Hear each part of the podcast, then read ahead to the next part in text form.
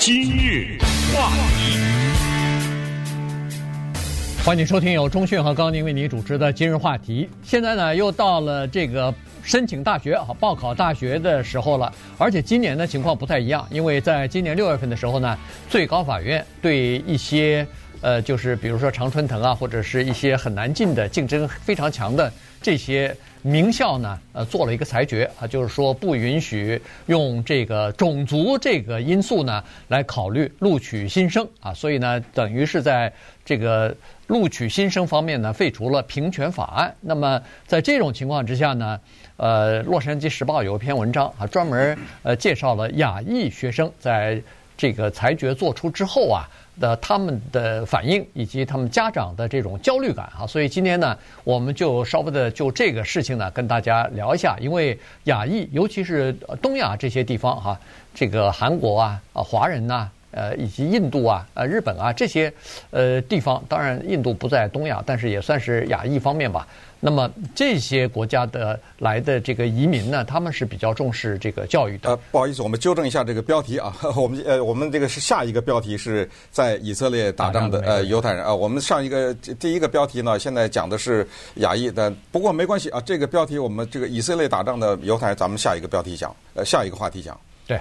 那好了，那今天呢，我们就稍微的把这个，呃，就是亚裔父母和学生的焦虑。为什么会产生焦虑？现在有哪些应对的办法？然后，呃，这个目前的现状是什么呢？跟大家稍微的来介绍一下。首先把这个背景要讲一下啊，因为在讲《洛杉矶时报》的报道以前呢，我们需要有一个大的背景的了解，就是今年六月份这个诉讼呢，尽管是亚裔团体获胜了，但是美国最高法院的这些法官们呢，他留了一条活路啊，这条活路是什么呢？其中，他们讲了这样的一句话，就是一个学生在申请大学的时候，可以在他的入学的作文当中呢，来讲自己的族裔，讲自己在成长过程中受到的歧视、受到的激励和其他相关话题。你听着这挺可笑 啊？为什么可笑呢？就是美国最高法院这些法官说，你在大学的作文里可以写这东西。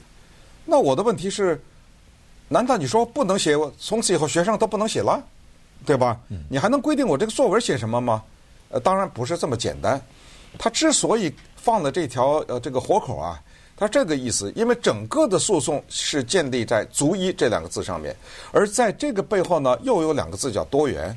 这是美国大学强调的东西，就是一个学生到大学，他不光是学习知识，他还要成长，而这个成长过程中呢。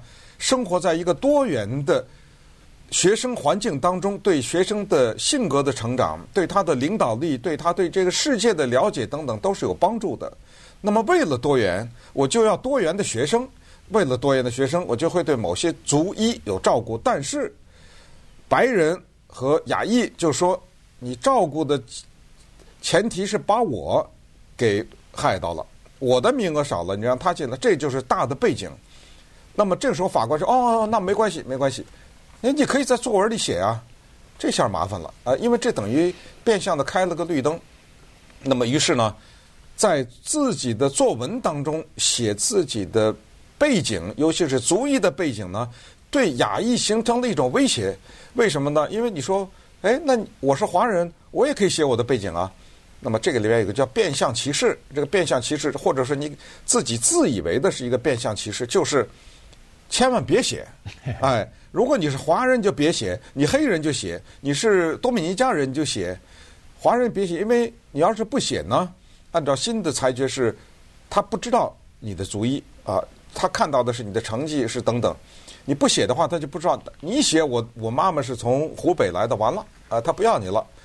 我是说这是一种。不管是误解也好，还是一种错误的感觉，反正是一一种认知。现在普遍的认知是回避谈自己是华人，以防被人家歧视。啊，这就是那个大的背景。但是呢，我要告诉大家，你是躲不过的。如果他真想歧视你的话，我不知道他是不是要真的歧视啊？你躲不过，怎么躲不过呢？你要不要在你的申请上写你的名字？你那名字是 Z H A N G。你有可能是黑人吗？对不对？当然不排除也有可能，但是这可能性大幅的降低。然后你要写你在学校参加的活动，我是某某高中的亚裔社团的嗯 财务财务管理员啊，怎么办？对不对？你这能躲得过吗？还有就是推荐信，你躲不过。这个推荐信要写说，这作为一个多米尼加来的黑人，我认为他对不对？所有的其实你真想躲是躲不过的。那我们就看看呢，这就造成了所谓的亚裔民众的焦虑，因为在二零一七年的时候有一个经典的案例，一个 New Jersey 新泽西州的一个黑人的学生，你知道他的作文写的是什么吗？他在申请斯坦福大学的时候，他写的个人的经历，他写的 Black Lives Matter，黑人的命也是命，写了一百次，这就是他作文。黑人的命也是命，这句话他在这个文章里写了一百次，结果呢，斯坦福大学录取。这种文章，亚裔听了不是惊心动魄，对不对？对，这个华人的学生，包括这个呃南韩啊，情况也是一样。这这这些这三个国家，印度、华人和南韩，对这三个国家，这三个国家，呃，你你看来美国留学生就可以知道啊，这三个国家是来美国，我说的是大学啊，大学和研究生这个留学生的人数呢，就这三个国家最多啊，所以呢。呃，或者这三个族裔的最多吧。那他们呢，基本上从自己本国的文化当中呢，都了解一个东西，叫做分数面前人人平等。嗯，大家都是呃，这个一考定终身啊，一考定就定了你上什么大学了。那上什么大学，可能恨不得就定了你以后从事什么职业等等啊。这个管恨不得管一生了。但是到了美国以后，有点不太适应，原因就是美国的大学里边啊，它分数固然重要。但它并不一定是绝对性的因素啊，所以这个呢，让华裔学生、让亚裔学生吧，就感觉到，呃，就是无法适从啊，就是说不知道该怎么办好。这个你越不知道该怎么办，越这个叫做未知的东西越多呢，那学生和家长的这种，呃，比如说是呃压抑啊，或者说是这种焦虑啊，就产生了啊。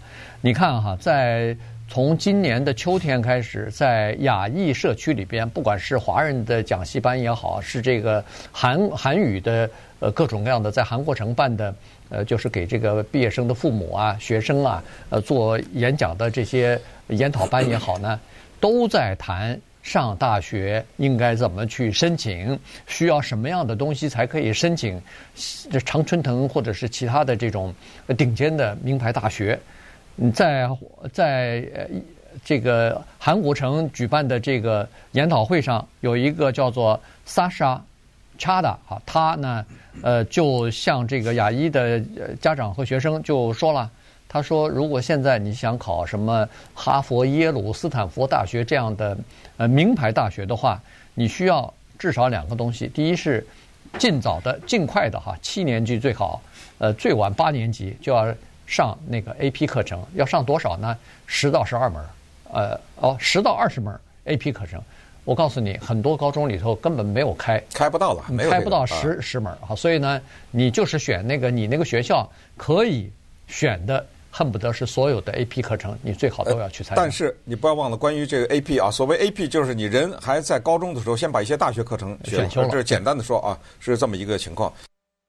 有一个办法，你们这学校啊。只开七门是吧？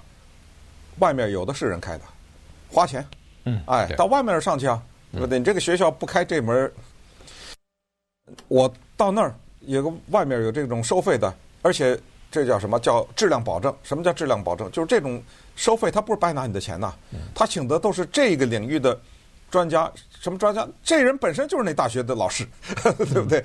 他人家赚点外快，他就来了，而且。在外面花钱的这种所谓 AP 的班呢，它有一个特点，它直接冲着那考试去的，因为啊，因为那个 AP 的考试呢，满分是五分，我记得啊，那可能是不同的专业不太一样吧，反正它不是什么一百啊什么这种的，他把人家那个考试历年都给研究了个透啊，知道吗？对，什么思路，他喜欢出什么方面的题，你说吧，你要学的什么？你知道这个历史有 AP。呃，音乐有 AP，生物有 AP，你你说嘛，对不对？就是这种专业，我给你研究了以后呢，我就是让你在那儿考高分，而且在某种程度上，它真的还确保你的成绩有明显提高。那当然，这里面就有一个费用的问题。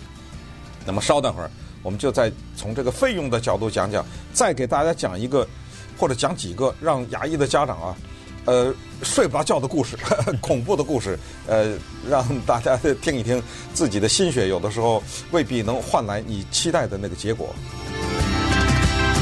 今日话题，欢迎您继续收听由钟迅和高宁为您主持的今日话题。这段时间跟大家讲的呢是，呃，报考大学啊，现在已经到了申请的这个，呃，就是每年一度的这个时间了。所以，呃，很多呃高中生呢，呃，就是高中毕业生啊，他们呃就是明年要考考大学、升大学的这些人呢，呃，现在都在琢磨着怎么样写自己的论文，呃，要不要公布自己的这个族裔啊？那如果要是黑人或者是西语裔的人士，呃，包括这个呃土著的呃印第安人啊什么的，嗯、那会毫不犹豫的把自己的这些东西写上去哈。嗯、比如说有一个呃黑人，他的这个申请啊，高中呃毕业生嘛，他申请大学的论文当中，他就写了，他说我是一名黑人，但是他就讲了一段故事，就是从一个他是从一个全黑人的高中里边转到。这个白人为主的高中里边的一段经过啊，他经历的一一些这个呃不同的环境吧啊，然后呢，他还特别强调一下，他是一个学术性的人，喜欢微积分什么的，让人感觉就是让人有感觉说哦，这是一个。和一般的黑人的申请人还不太一样的这么一个人，不是只会打球是吧？对对对，就是脱颖而出的这样的一个啊。那那当然这个写起来比较容易，可是亚裔呢就有为难的地方了哈。他有的人呢担心，如果把自己的这个情况逐一暴露出来的话，有可能会受到刚才说的这个隐形的呃歧视啊，或者说是哦你们亚裔呃就是有一个矮板的印象什么，反而。降低了自己被录取的这个几率哈，所以这个呢，就是很多呃亚裔的学生和家长所担忧的地方。你比如说有一个叫做呃 Srikanth 啊，这个是来自于印度的呃移民的一个孩子啊，那他的父母亲呢，就从小就告诉他说，你一定要好好的啊，呃给我考上这个哈佛大学啊，所以他压力挺大。今年。呃，在 El Segundo 上高中四年级，明年就要呃考大学了。那他就是，你看他的这个 GPA 呢，呃，四点四一，然后呃，从学校里边呢选修了七门 AP 课程，因为他的高中里头呃最多就只提供七门啊这个 AP 课程。同时他又是校游泳队的队长，而且呢他还有一个研究项目参与了，就是呃关于种族在大学篮球。呃，招募球员、招募队员方面的这个作用等等啊，所以呢，他呢是这样子，他觉得他的这个整个的 portfolio 啊，他整个的这个呃个人的这个整体的呃大学的这么一个呃组合吧，组合对资料，嗯，资料组合呢还不是特别的亮眼，原因是这样子的，原因是四年之前他姐姐和他的情况差不多。结果申请了二十所大学啊，都是呃比较好的这个顶尖的一流的名校，被拒绝了十八个，对，最后上了一个波士顿学院。嗯，所以呢，说他把自己的这个被录取的希望啊，期待值降得比较低，所以他说我不可能再失望了，因为我姐姐的那个就在前面做我的榜样了，所以我就是没有太多的期望呢。反而比较容易，就是放松。别别投诉了，Boston College 不错了，这还在这投诉呢，是不是？当然，这是一个特别现实的情况。你刚才举那个例子非常的经典，就是说一个黑人说我是黑人，我喜欢微积分。嗯，咱们把这倒过来，写一个文章说我是华人，我喜欢微积分。你想录被录取啊？对，对不对？呃，这就是。严丝合缝的恰到了那个刻板印象里头去了嘛？对，呃，这时候你改了，我是华人，我打橄榄球，哎，这可能还差不多。嗯，说实话，这个也是很多华人的套路啊。这个套路就是说，让孩子啊多玩点体育吧。呃，这体育，这不是咱们矮板印象嘛？呃，不是说咱们这个华人不怎么懂得体育，所以就鼓励大家呢弄一个什么项目。呃，其实。大家还记得当时南加大那个大型的丑闻的时候，多少家长是假造说自己是什么划船的呀，是什么击剑的呀，是啊游泳啊，就是假造这。你看他不假造那成绩，那成绩没法假造，你知道？但是他假造这些东西，哎，有的还就真被录取了。当然后来被发现了。那接下来一个问题就比较残酷一点，这就是所谓的升学辅导。这升学辅导呢，它有很多的专业的人士，他们对美国大学的各种系统是了如指掌，但是他们收费，这个像钢琴老师一样，怎么说呢？那钢琴老师啊，有五十块钱一小时的，还有五百块钱一小时的，啊，你必须得承认这个里面是有这差别的。到了五百块钱一小时或者一千块钱一个小时的那个钢琴老师呢，他不是只要钱了，那学生他看他不要的。嗯啊，你这学生哦，我看了看你这琴哦，不行，这你这钱我也不要了啊，这这学生我不收。这种升学辅导呢，它有上千块钱的，呃，可能还有比上千块钱更贵的。那这些人呢，他们起很大的作用，因为这些人呢，他对这个系统了解了以后呢，他花大量的时间去研究你。他不是研究那大学了，嗯是你这个学生男的女的，什么族裔什么背景，会不会讲英文，是在这生的，不是在这生的。他研究你以后呢，他给你量身定做这样的一个入学的途径，而且你别说，他到最后弄这东西啊，还差不多呢，啊，八九不离十。他这个，于是就产生了所谓的升学讲座，那这个挺有意思的，在韩国城。我们看《洛杉矶时报》报道，这让我哑然失笑哈。呃，请到了叫做首尔电台，首尔电台不是在韩国，是在这儿，呃，在洛杉矶市中心。顺便说一下，在洛杉矶韩国城内有好几个韩国电台呢，都是我们的朋友啊，我们都认识里面的人。呃，他请从那个首尔电台呢办这种辅导，就有一个人上去是一个讲员呐，他第一句话就是说：“哎，在座的家长们啊，韩国人都是韩国人啊，有打高尔夫球的吗？”有几个人傻了吧唧举手呢？还 你还想让孩子上名校啊？从今天开始，你只要再去打高尔夫球，你孩子学校没了。你你怎么不把你时时间花在孩子身上啊？有没有带你的孩子去给那个那个加州的什么州议员那儿办那个实习，对不对？有没有带你的孩子去什么医院做义工啊？那打高尔夫球，打高尔夫球别想上名校，就这么残酷啊，就这么直截了当。这些人，你说这不是如坐针毡吗？对不对？在圣马力诺啊，在《洛杉矶时报》这篇文章当中也在说了，是在圣马力诺有一个叫做呃 Sunny Lee 啊，这这也是来自于南韩的这么一位呃高学历的母亲啊，她来到这儿来呢，先是在南加大做那个博士后，然后后来呢就在南加大那个癌症呃研究中心啊做一个研究员，她后来就搬到圣马力诺以后呢，有三个孩子，最大的孩子呢。呃，七年级，小的孩子现在好像刚上五年级。着什么急呀？啊、着什么急呀？这才七年级。啊 啊，不行，现在已经开始着急了。对，因原因是他看到了其他的，他周边的一些父母亲啊，为自己的孩子也是七年级啊，七年级的孩子已经开始请这个升学顾问啊，请辅导老师啊。这钱已经花的很多了，其中有一个孩子，孩子的父母亲就说了，他说：“哎呀，今年我真的有点后悔，我我只花了三千块钱请了一个 升学的顾问，帮我的孩子包装，但是显然显然不满意了，不满意，对对，不满意，他就觉得我请的这个人可能稍微便宜了一点，我明年。”给我那个孩子再请的话，我要花，我准备是花一万块钱，嗯，呃，要请一个人给我好好的，呃，子子女好像好像包装一下。就是说，在这个市面上了，有三千的，也有一万的。啊，对对，我不 我不知道是只给升学包包装呢，还是其他平常也也也也做一些升学，也做一些这个课后的辅导之类的。基本上这个就是一个大学的。升学指导啊，升学的顾问，升学顾问，对，所以呢，他可能会给你包装各种东西啊，教你呃做什么样的组合，然后呃把你推荐到某一个什么议员办公室去做一个实习，然后给你呃做一个这个课外的各种各样的这种呃安排的活动，反正然后你那篇作文啊，那简直就是一个字母一个字母的给你看，知道吗？他他帮你去写啊，帮你去这个操作啊，所以呢，整个的这个。